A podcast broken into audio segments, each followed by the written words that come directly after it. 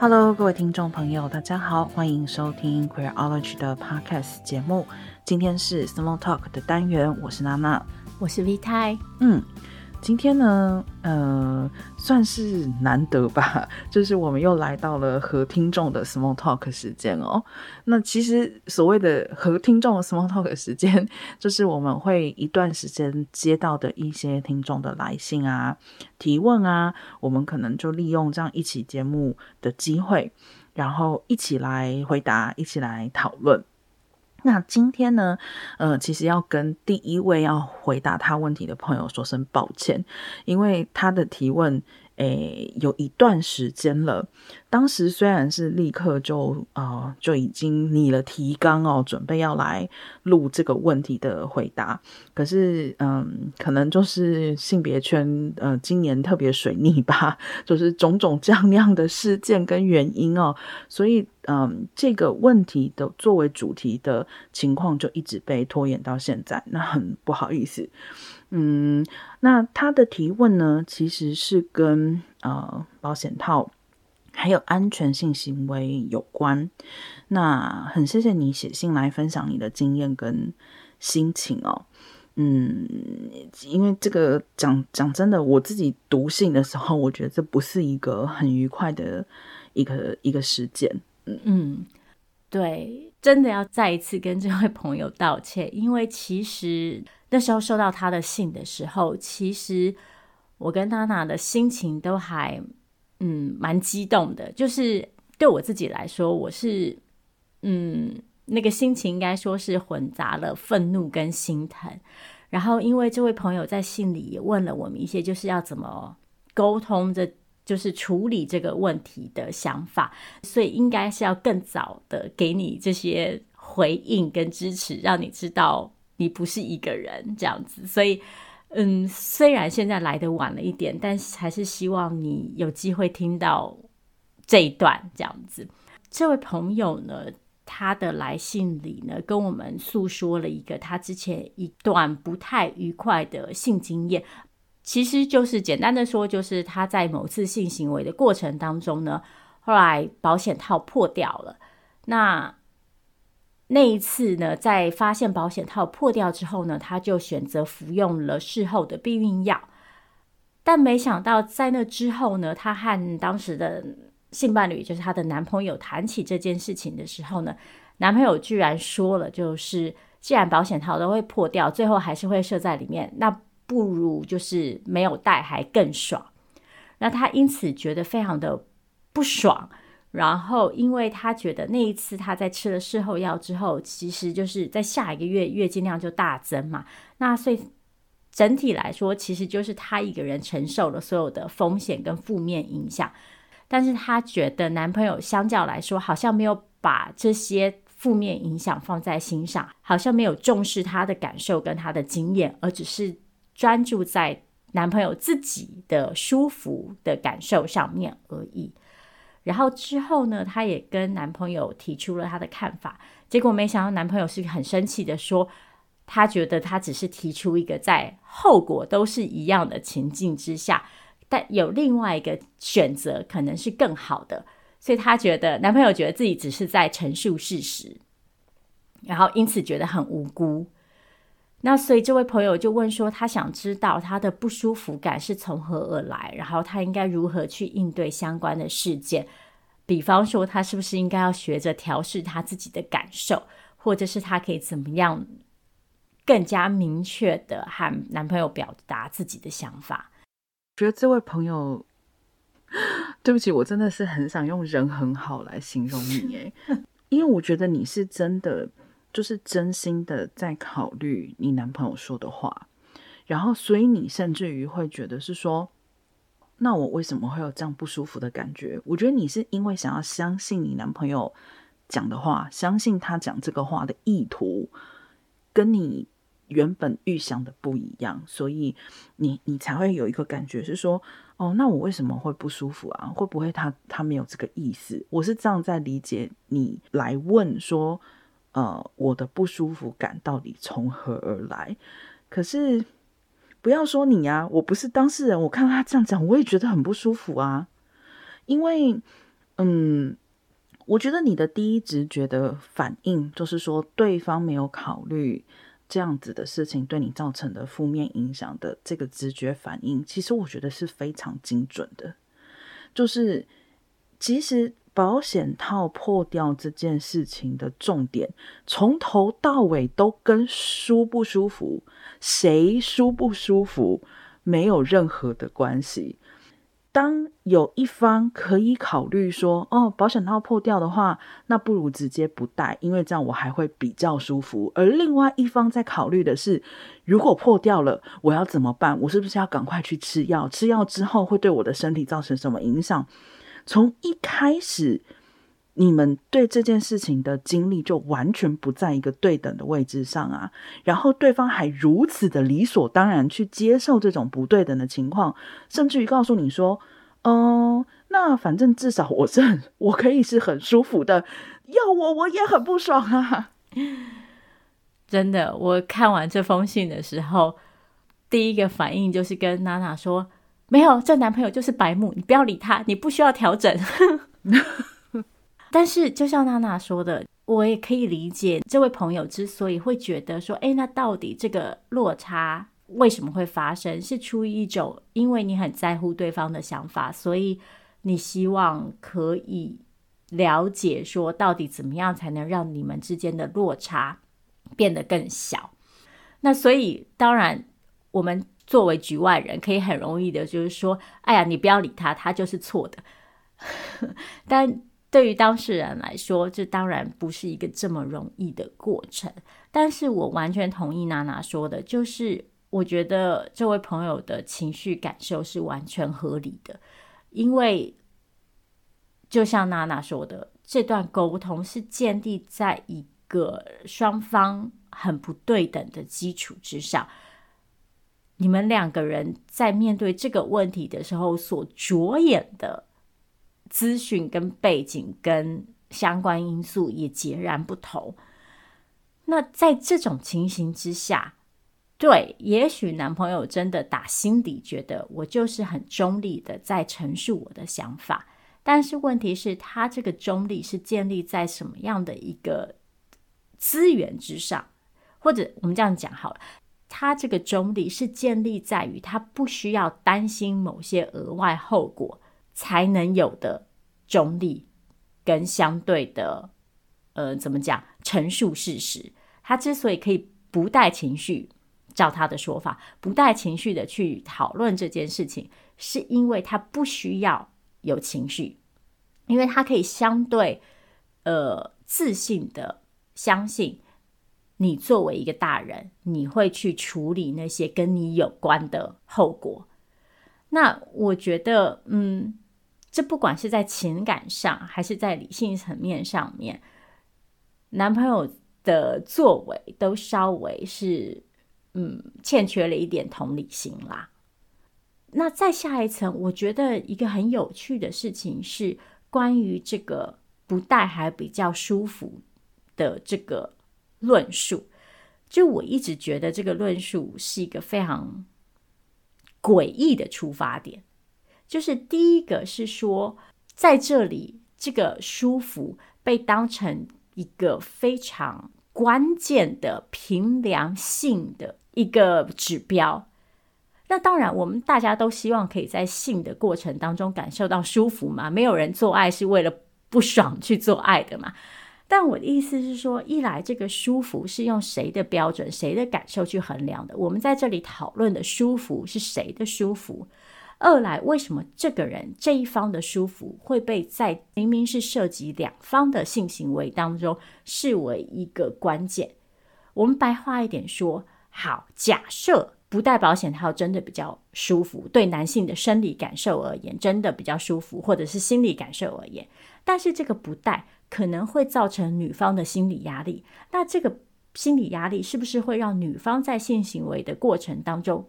感受不到那个舒服？因为她整个脑子里她都在想说，万一你内射了，我怀孕怎么办？这样子，这段性行为的舒服显然就不是公平的嘛。我们显然就只把舒服视为就是单一一方的需求而已，而不是双方共同的应该都要获得的东西。再来，可能有朋友注意到，我刚刚用了“假设”这个字，就是假设不戴套真的比较舒服，因为我知道很多男性朋友这时候一定都会说不戴套真的比较舒服。但老实说，嗯，我个人对于这个想象啊，一直是有一点点怀疑的。当然，我没有那个生理经验，我没有办法告诉你。可是我自己某种程度上会觉得，很多时候这个舒服感是如何被想象跟打造，是一件值得讨论的事情。简单的说，就是我觉得我们的社会常常把不戴保险套这件事情跟阳刚气质连接起来。然后跟女性的奉献连接起来，所以导致不戴保险套这件事情，在性行为的过程当中赋予的心理意义，可能其实比生理意义要来得大。就是说，因为你可以不戴保险套，然后这个社会告诉你，这个行为的意义是你借此展现了你的阳刚的勇猛的一面，然后借此你的女性性伴侣。展现了他愿意无条件对你敞开的这一面，由此你的心里感受到了一种膨胀的呃自信，然后因此打造出来这个舒服。再一次的，因为我没有这个生理经验嘛，所以嗯，一定会有男性在这里反驳我。但我也不是说这个舒服跟不舒服的差异完全不存在，但是我想要讲的事情是，我觉得这其中可能也有一些。被社会因素放大的结果。其实，当然，因为我们不清楚，嗯，你跟男朋友实际的沟通情况，但是从你的来信里面提到的部分，比如说你对男朋友提出你的看法的时候，他很生气的来向你表示说：“哦，这只是提出一个在后果都是一样的情况下，他觉得另一个情形相较起来更好。”单纯的在陈述事实，没有要忽视后果对你的负面影响。其实我真的觉得他这一段话，当然我知道这是你的总结，我我觉得有太多我想要吐槽的地方啊。我说真的，第一个，他为什么要生气？我当时看到这个的时候，第一个反应就是，这是见笑转生气吗？是不是因为你戳穿了他这个发言里面其实非常自我中心的部分，所以他。要用愤怒来回应你呢？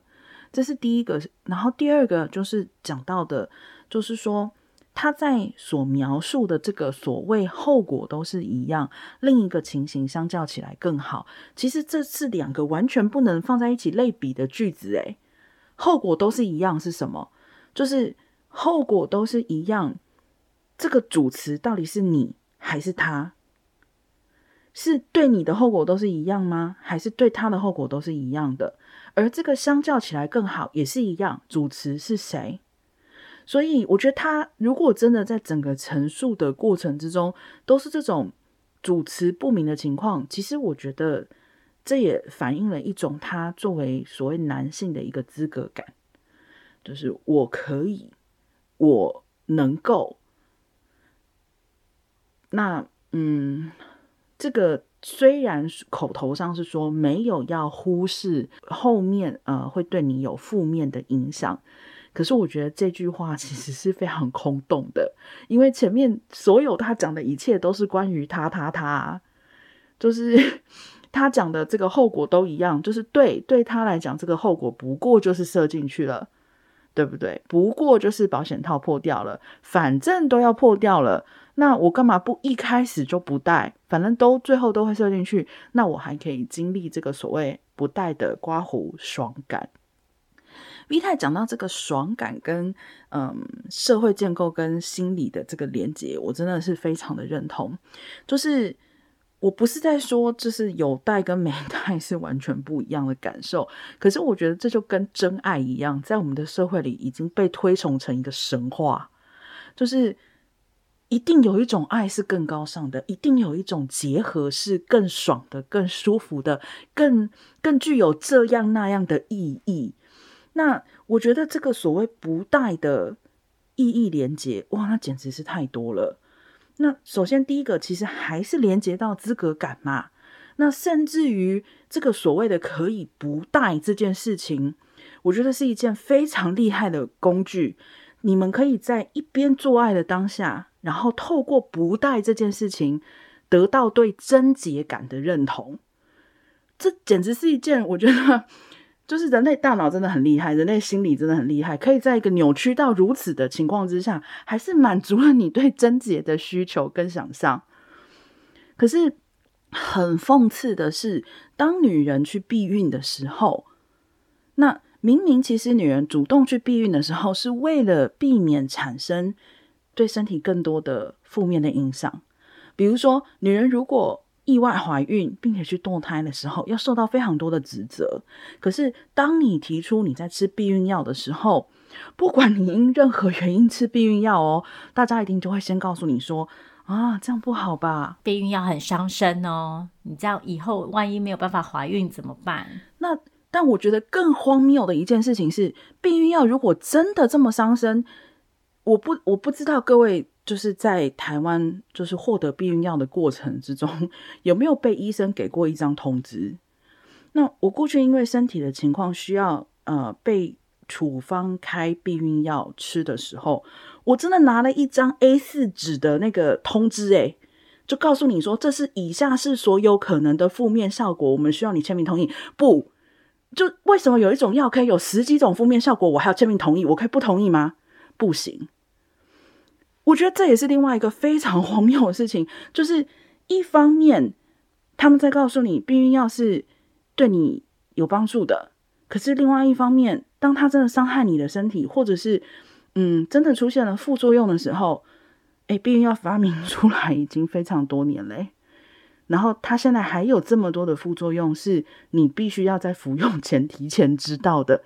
我我我觉得这真的很难以想象，我真的会让我觉得是那些关心你说避孕药很伤身的人，就十个有九个真的就是说说而已。就是谈到避孕药这件事情，其实，嗯，说到底，其实就是我们的社会。在很多面向上，长期以来是以男性的世界观跟男性的需求为正统，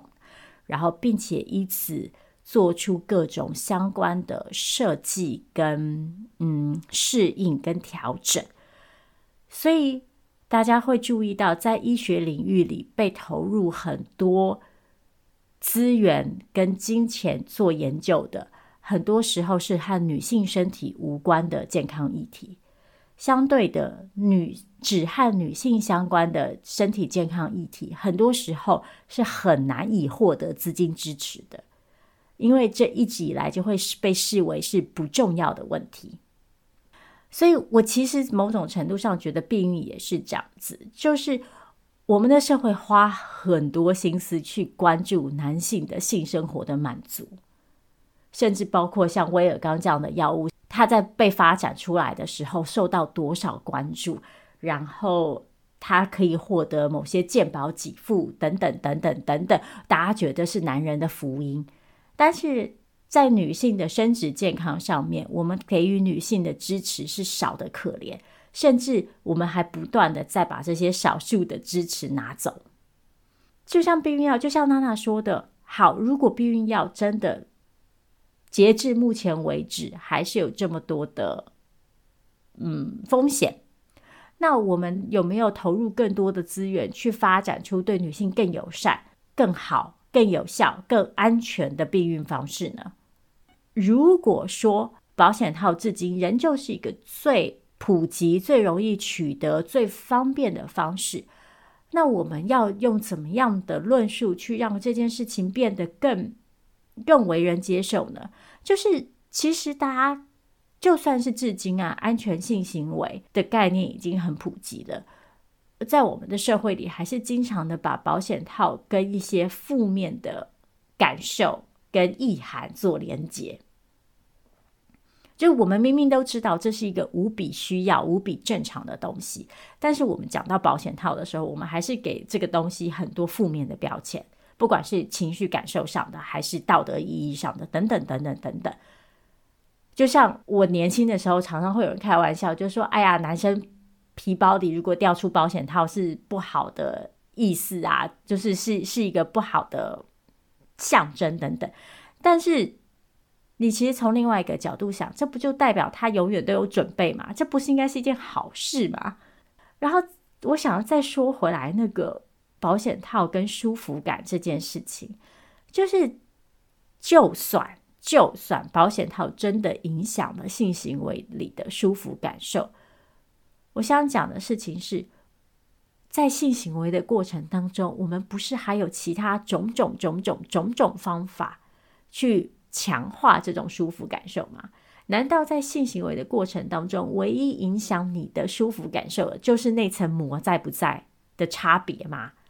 难道没有其他的气氛上的、互动上的，或是特定行为姿势上的改变、调整、配合，可以去加强那个舒服感吗？我觉得一定有嘛。但是莫名其妙的，我们就把所有的那个重心都放在那个插入的行为，以及插入的行为。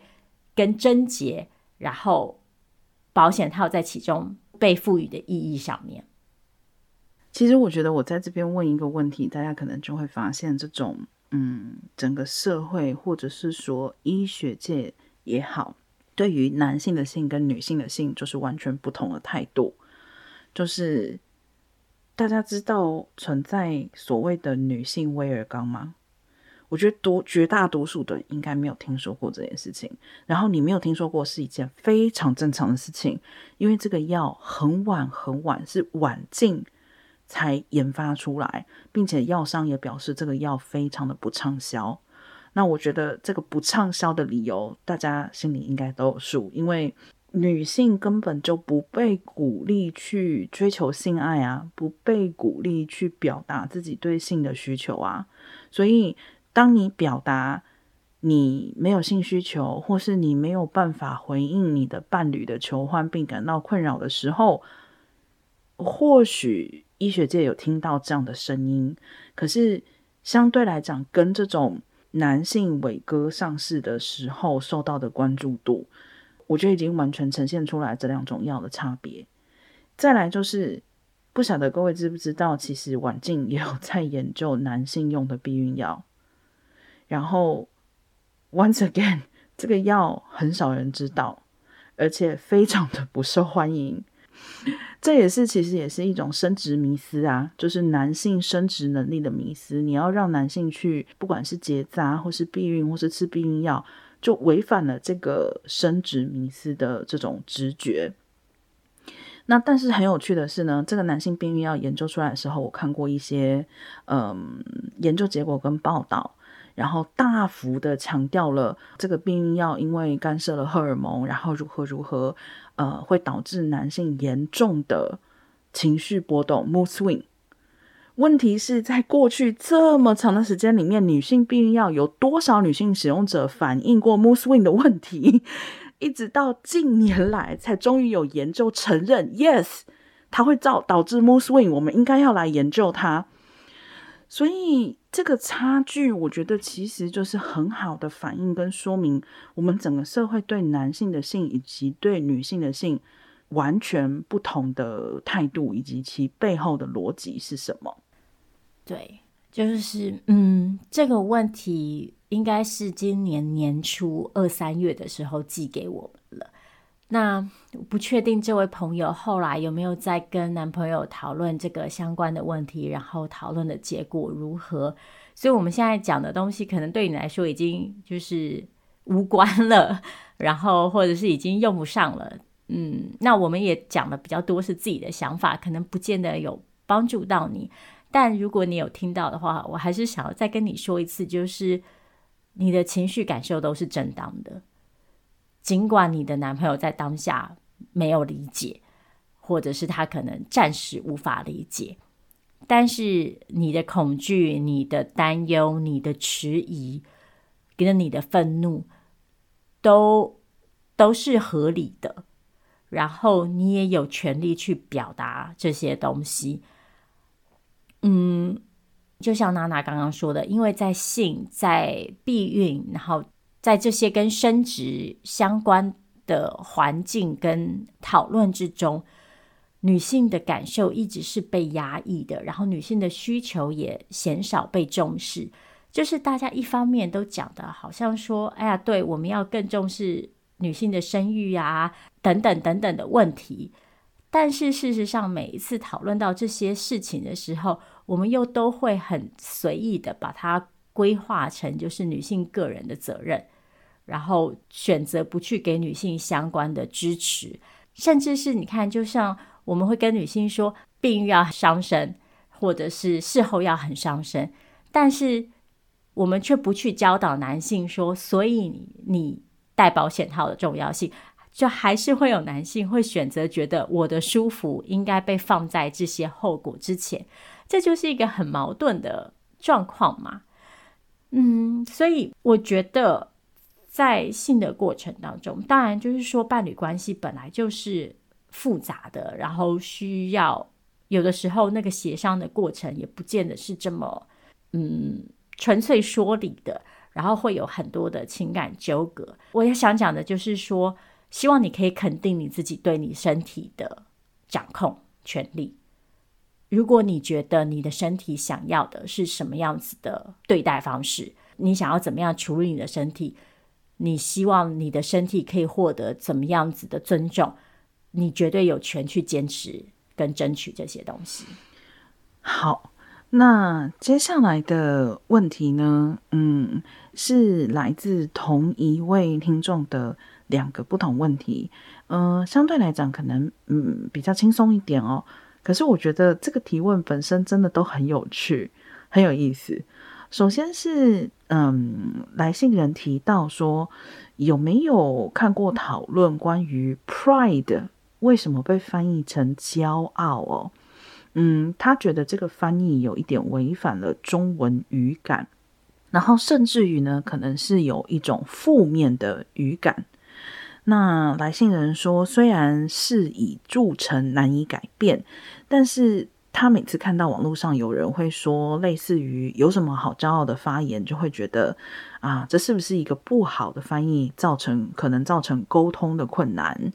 那比如说，因为他觉得 LGBTQ 想要的是平等跟尊严，而不是优越感 （superior）。那如果翻译成自尊，他认为如果把 pride 翻译成自尊，可能比较中性，虽然不见得是最好的翻译。嗯，我觉得这真是一个很有趣的问题。简单说明一下，如果朋友不清楚，像 pride 通常是被用在同志大游行的脉络里，像譬如说。在国外的同志游行通常会被称为 Pride Parade，就是如果直翻的话，就是骄傲游行嘛，或者是像在欧美每年的六月会被称之为 Pride Month，台湾现在也会有就是所谓的同志骄傲月的概念。这个 Pride，嗯，其实我也不清楚它是从什么时候开始被翻译成骄傲这个词的，但是确实在台湾这算是一个蛮普及的用法，就是把。同志语境里的这个 pride，呃，直接翻译成中文的骄傲。然后收到这个提问之后，我去查了一下，然后根据教育部的字典，“骄傲”一词确实是带有负面意思的。它的意思其实是傲慢自大而轻视他人。所以，呃，就这个传统的释义来说的话，其实把英文的 pride 翻译成骄傲。确实是有一点差距的，因为英文不管是这个名词的 pride 还是形容词的 proud，其实它不是一个傲慢自大的意思，而是一个我以你为荣或者我感到荣光的意思。从这点上来说，确实这个骄傲的翻译是有点误差的。那老实说，我以前从来没有想过这件事情，所以我也不确定这个翻译最早是从哪里开始，是谁翻译的。然后我又再回去看了一下，就是台湾同志游行的介绍。那台湾同志游行第一年其实是在二零零三年嘛，那当时所采用的中文名称其实就是台湾同志游行。然后在整个标题，在整个文宣里面，其实都没有特别提到“骄傲”这个字。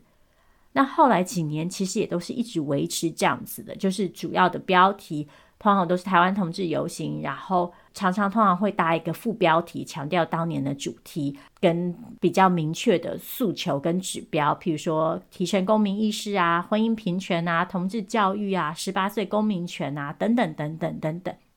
那第一次在游行标题里出现“骄傲”一词，大概是在二零零八年，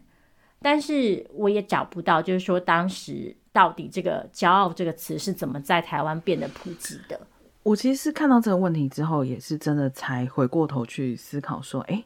这个这对哈，这个翻译是怎么来的？我后来回忆了一下，是不是有一段时间台湾有一个流行语是“我叉叉我骄傲”？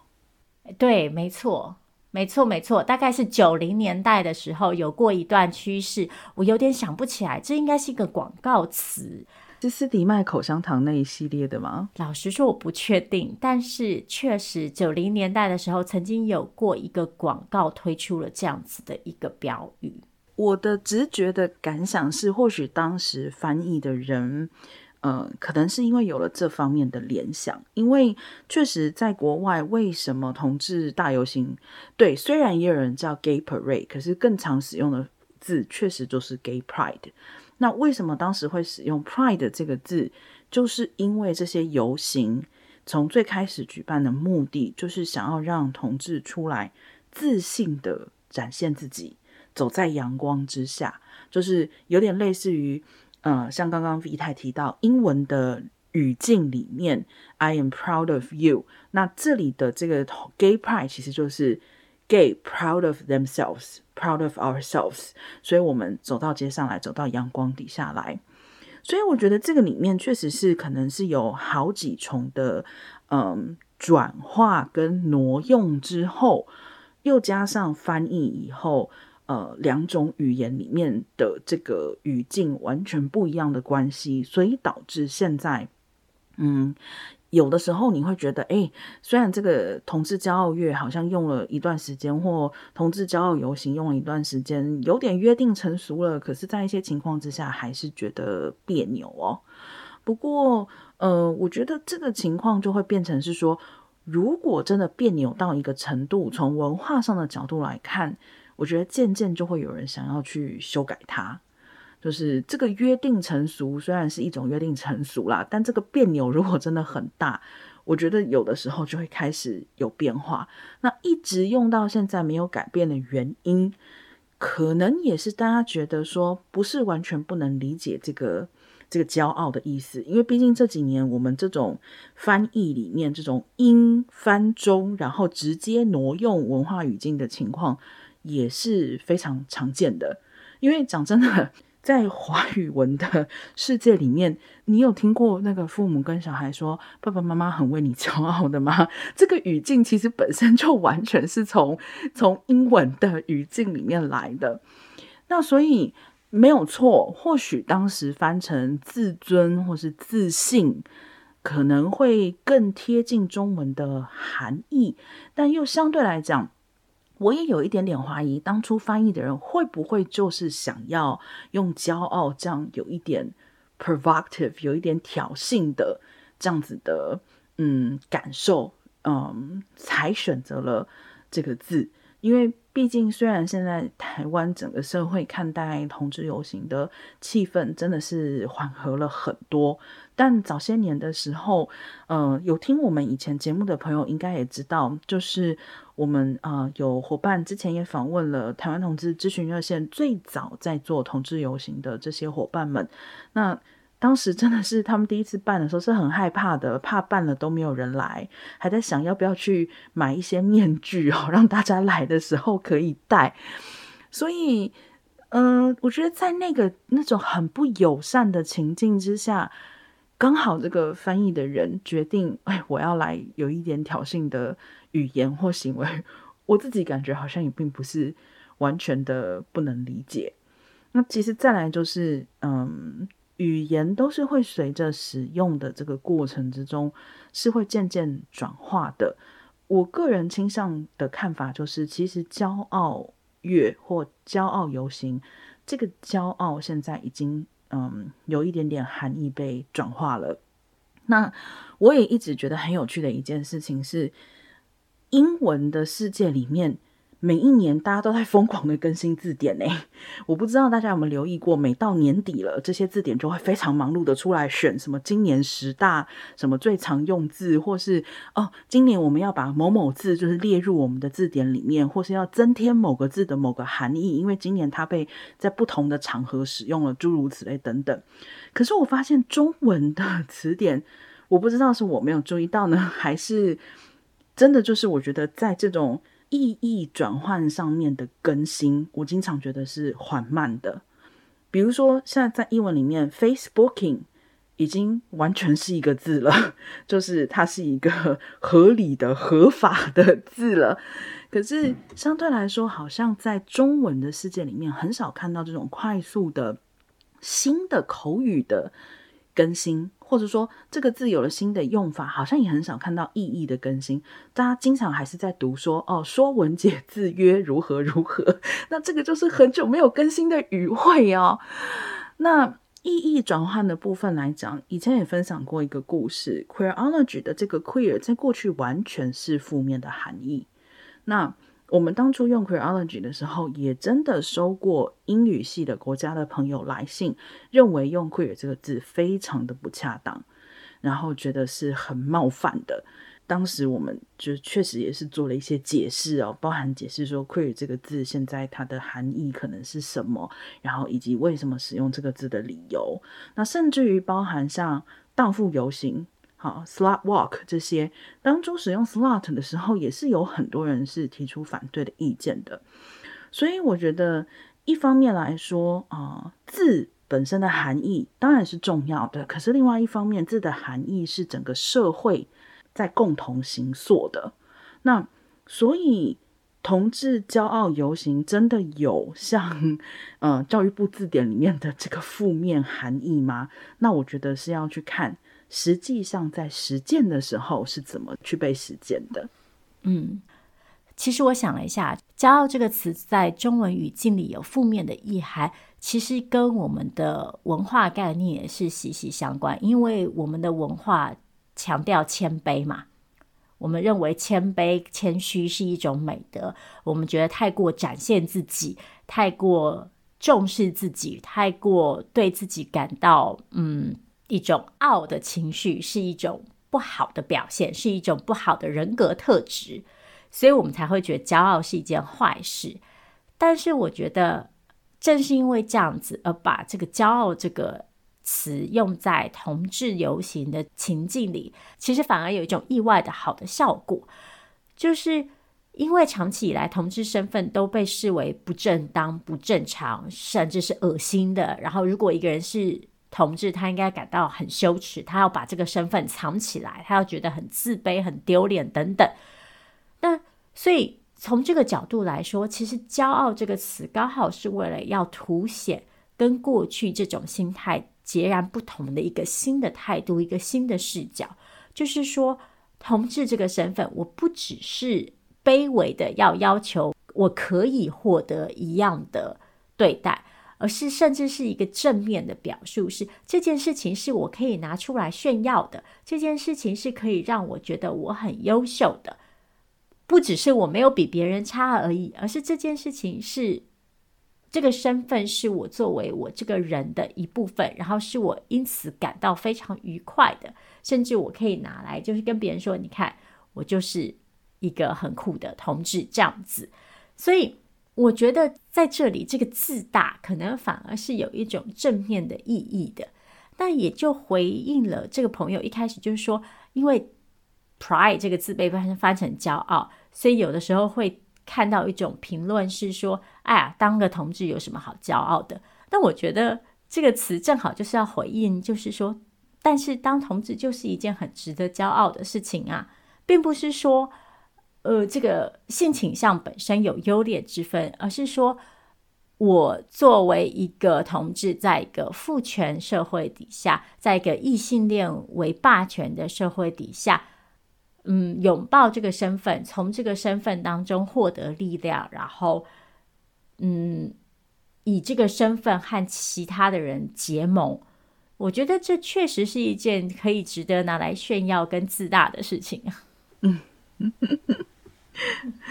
好，那我们来看下一个问题哦，下一个问题其实本身也是非常非常有趣的。嗯，来信人提到他最近因为 YouTube 推荐影片看到周杰伦的新歌《最伟大的作品》，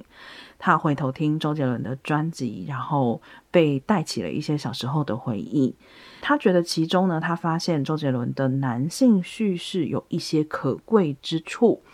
比如说，每张专辑在某种意义上的主打歌，似乎都联系，呃，一种父权社会下男性的哀伤。比如《范特西》中“爸，我回来了”，《八度空间》之中的“半兽人”，《叶惠美》之中的“以父之名”，是对暴力的抵抗和屈服。而在叶惠美专辑封面上，墙壁上的画也是专辑封面的复制品。他觉得这表现了无限自我复制的意象。而在牛仔很忙之中呢，他觉得强调了男权社会框架中男性气质的多样化表现。那他不知道牛仔的形象和李安断背山获奖有无关联，但是他觉得或许表达男性的脆弱面是周杰伦的魅力之一哦。然而他又回过头去看最伟大的作品这首新歌，呃，里面列举很多二十世纪初在法国巴黎的艺术家。而很理所当然的是，里面完全没有女性哦。然后他就觉得说啊，那这样建立这个百年穿越的意义何在呢？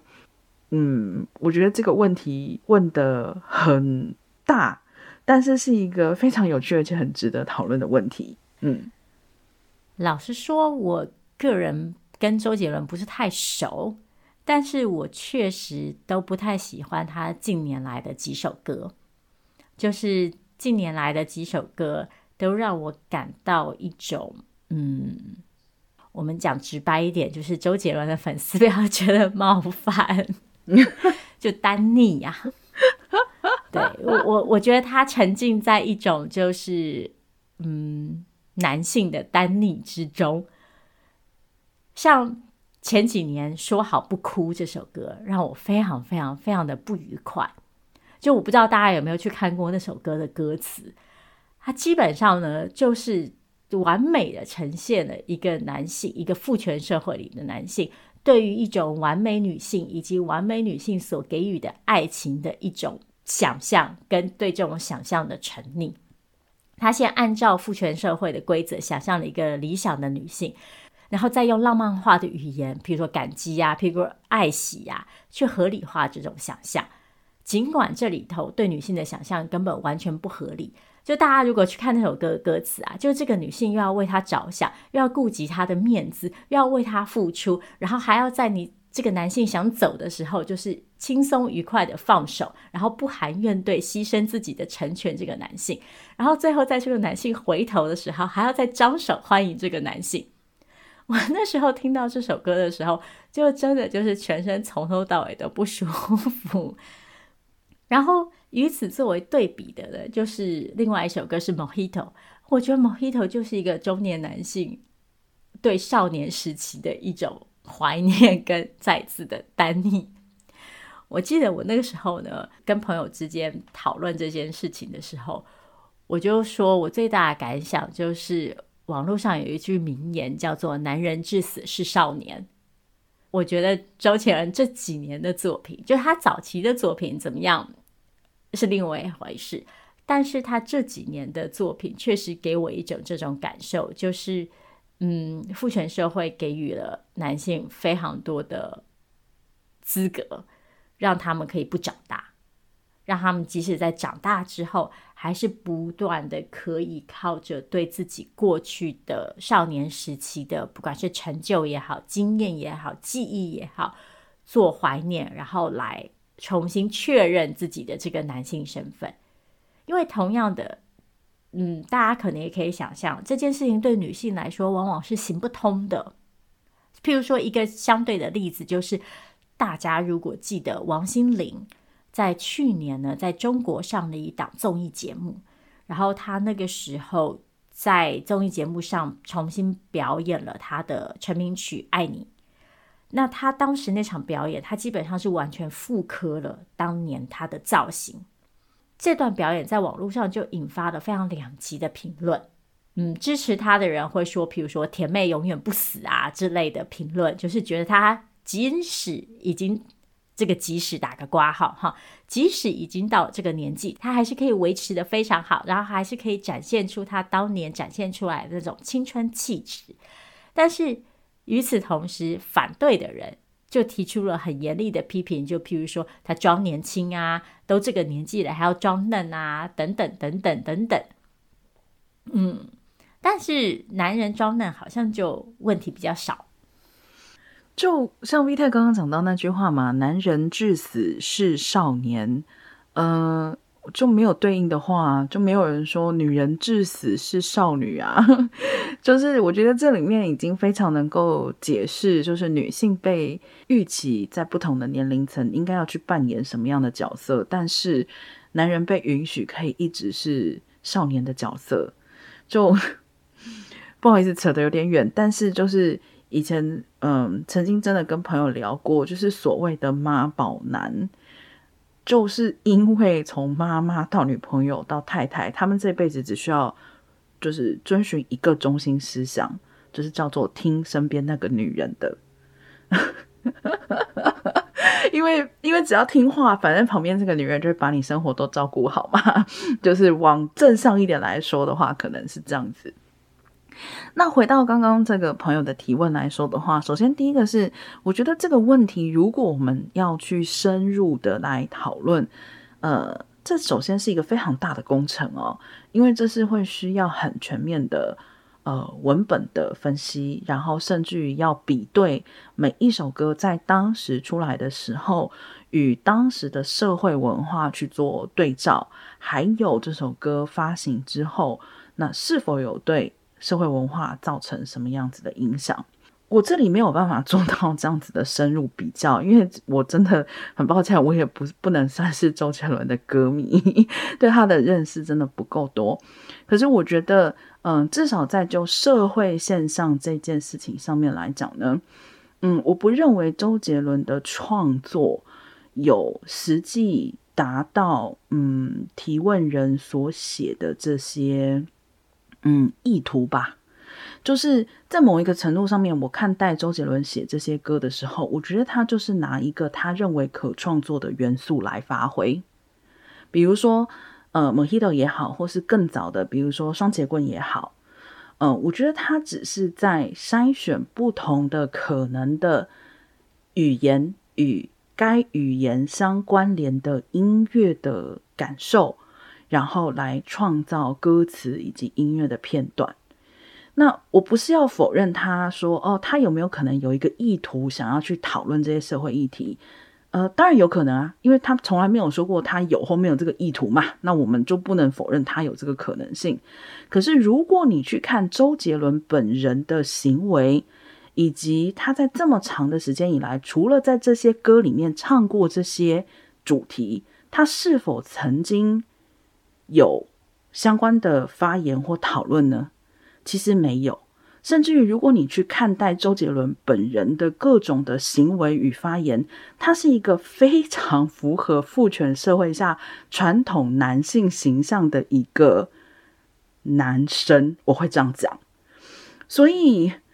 我还是要说，我不是要去否认说他做这样的创作有没有可能有这样的意图，有可能，当然有可能。可是与此同时，他本人是否在社会上是以与他创作意图相同的方式在前进呢？我认为是是相反的。所以，恕我其实真的，我个人是没有办法认同说周杰伦在他的作品之中有过什么想要就是挑战父权社会，或是想要呈现多元化男性形象的这样子的 可能性哦。我自己是没有办法感受到的，对。我愿意给周杰伦多一点的 credit，对，就是呃，因为我还记得我当年听到《爸，我回来了》的时候，确实是蛮感动的，因为嗯，在那个年代，你确实没有任何的机会听到有一个创作者会把家暴这个主题放进歌曲里面，尤其是流行歌曲里面，所以我那个时候。对于这首歌出现，对于他愿意在歌曲里讨论这样子的一个话题，我个人是感动的。所以，嗯，在创作上，纵然我其实同意娜娜说的，就是我也会觉得说，尽管他在音乐上有这样子的表现，但是他在日常生活中可能没有相应的嗯表达，我会对于这件事情感到有点可惜跟遗憾。但是我还我觉得他在创作上愿意拓展这样子的主题，还是嗯难能可贵的。但我个人另外一个感受是，我会觉得周杰伦之所以可以在他早期的音乐创作中展现这些面向、探索这些不同的主题，还有一个原因是因为男性创作者有一些女性创作者没有的自由。就是当然，女性创作者当中也有很多，就是独立创作者，很努力的在拓展不一样的主题、不一样的音乐表现方式、不一样的嗯音乐内容，然后试图在音乐跟日常生活中做出连接，然后用音乐说了很多不同的故事。但我的感觉是，这样子的女性创作者要进入主流，其实是比较困难。像周杰伦这样子的人，当他在歌曲里讨论家暴的时候，大家会觉得哎呀，好酷啊！但是如果我们可以想象，如果是一个女性在歌曲里讨论这种问题，大概不会太讨喜。相反的，女性创作者可能就比较被期待，他们必须要在他们的作品当中讨论爱情啊、婚姻啊之类的主题。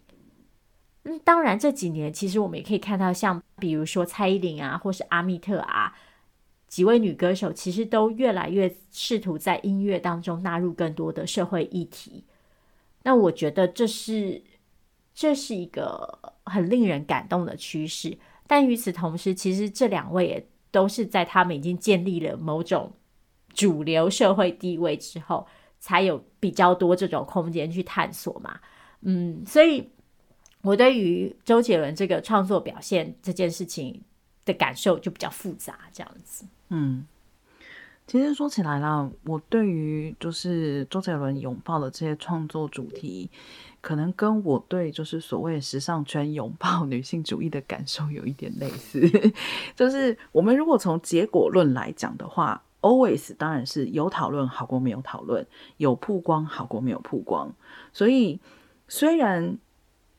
我看时尚圈所谓拥抱女性主义的时候，在多数的时候都觉得避重就轻，哦，不愿意去深入探讨核心的问题，只是想要拿女性主义来做招牌。但我也依然觉得啊，没关系，你有拥抱总是比没有拥抱要好。那我的这个类似感受跟周杰伦使用这些创作主题的时候是差不多的。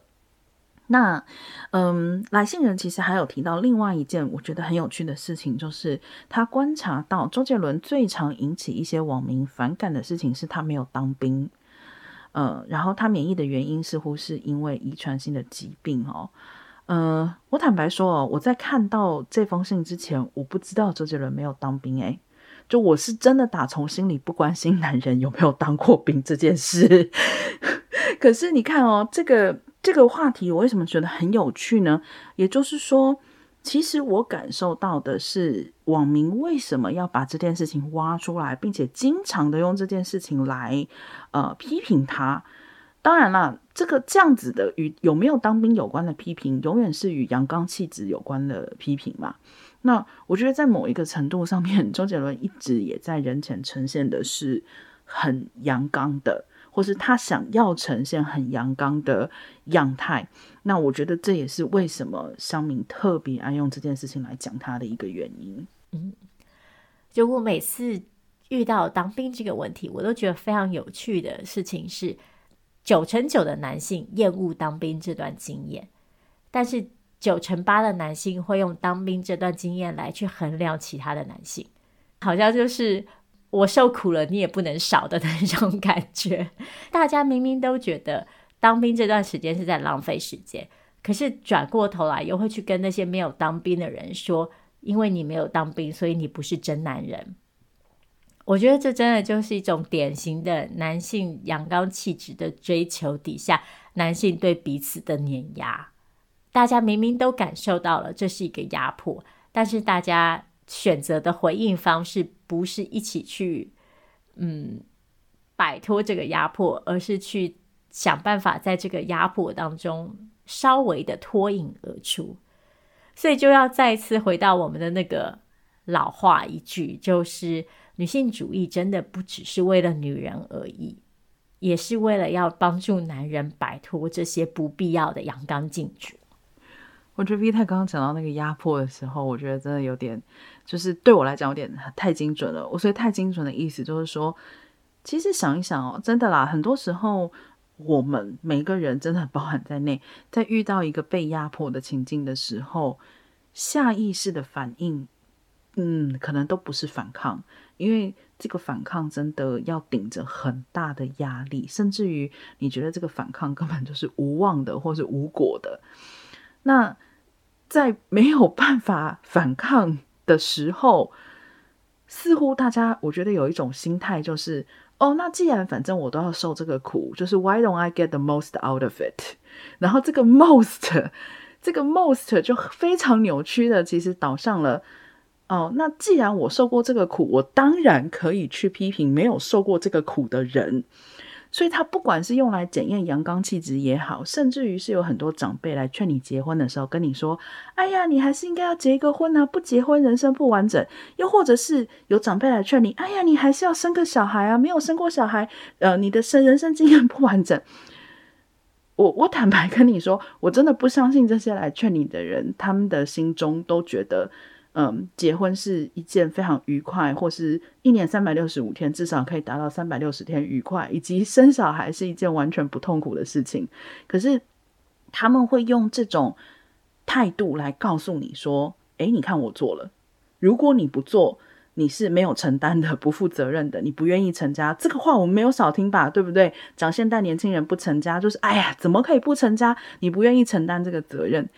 所以，嗯，我觉得大家真的有的时候，啊、我们不要就是立刻上升到说啊，你一定要去反抗或是什么，但是至少不要抱着这种哦，既然我受苦了，那我至少可以用来打压没有经历过的人这样子的做法。那，嗯，我觉得这个是第一步，这个可能就会渐渐解开这个压迫结构为什么可以成立的最基础的一环。嗯。好，今天 diss 了周杰伦很多，但这不是针对周杰伦，就对，不是不是，就希望粉丝们不要就是太生气。嗯，好，那其实今天的节目聊到这里，时间也差不多了。那还是一样，我们非常喜欢嗯回答听众问题。其实，而且因为很多时候，就像这一次，其实很多问题都是我们以前没有想过的事情。所以，嗯，如果你也有就是各式各样你在思考的问题，然后你想要跟我们分享，或者是想要听听我们怎么看这些事情，都很欢迎你写信来跟我们说。嗯，如果你也愿意多支持我们一点的话，欢迎在我们的社群媒体上点赞，帮我们五星评价，或者是可以透过小额捐款的方式请我们喝杯咖啡。感谢你的收听，今天节目就到这里，我们下次见喽，大家拜拜。